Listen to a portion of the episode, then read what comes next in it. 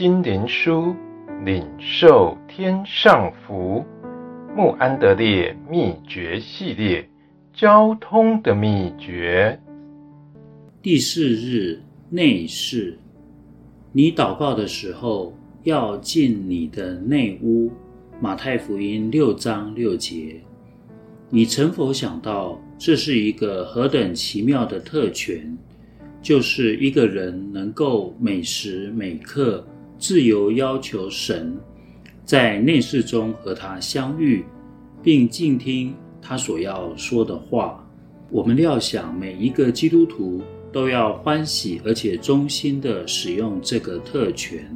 主耶稣说：“你祷告的时候，要进你的内室，关上门，祷告你在暗中的父。”这句话包含两个意思：第一是把世界关在外面，就是从一切属世的思想和霸占你的事物中出来；第二是将你自己关起来，单独与神同在，在暗中向他祷告。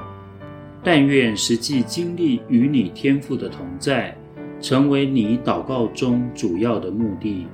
但愿单独亲近神也成为你的座右铭。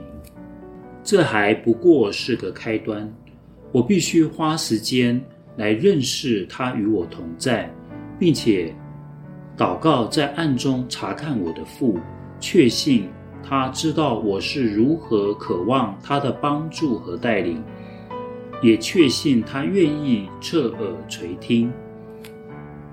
接着，那经文就是这伟大的应许：你父在暗中查看，必然报答你。马太福音六章四节。我的父必会留意，使我的祷告不致落空。